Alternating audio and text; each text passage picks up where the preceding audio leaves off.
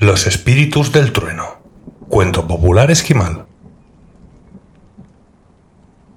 Dos hermanas, dicen los hombres, estaban jugando juntas, y su padre no podía soportar escuchar el ruido que hacían, porque tenía pocos hijos y por lo tanto no solía escuchar ningún tipo de ruido. Al fin empezó a regañarlas y les dijo que se alejaran más con su juego.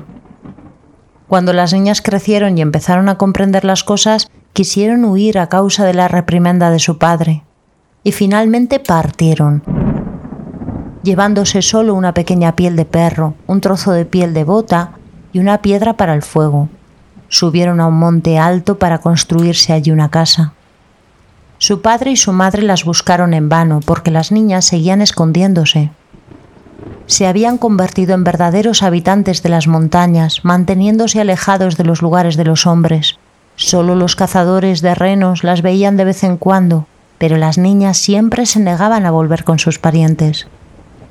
Y cuando por fin llegó el momento en que debían morir de hambre, se convirtieron en espíritus malignos y se convirtieron en trueno.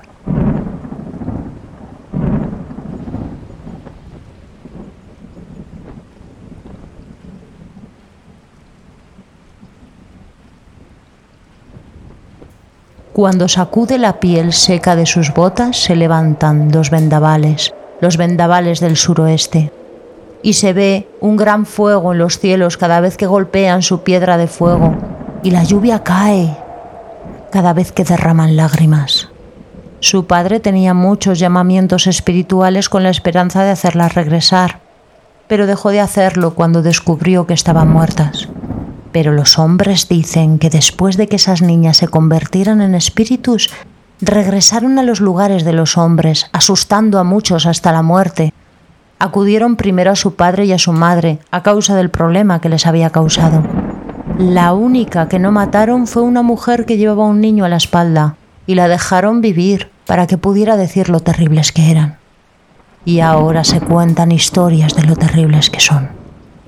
Cuando llegan los espíritus del trueno, incluso la tierra misma queda azotada por el terror, y las piedras, incluso las que están en terreno llano y sin ninguna pendiente, ruedan con miedo hacia los hombres. Así, el trueno llega con los vendavales del suroeste.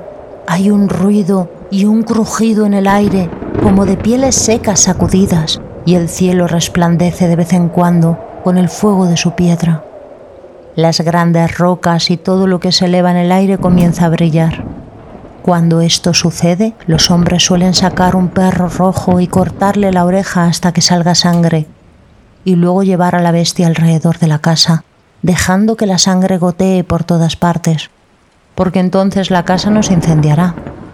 Un perro rojo era lo único que temían aquellas chicas convertidas en trueno.